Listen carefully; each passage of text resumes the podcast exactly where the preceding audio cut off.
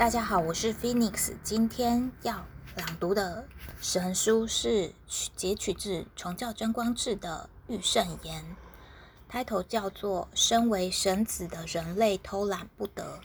身为神子的人类偷懒不得。自远古时代起，人们就说神是万能、全智全能的。即使神对这些褒奖颇感欣慰，但其实。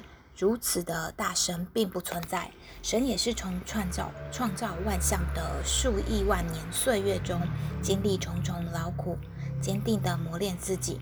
他首先创建了灵界，接着幽界与现界，并设法创造了万物之灵成型，还将万物万象由一切灵植肉生化，再安排这些。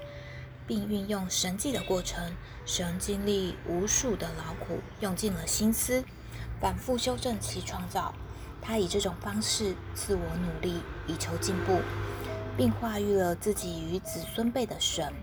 神以如此方式生出太阳、月亮、地球以及地上的万生万物，并使其繁盛。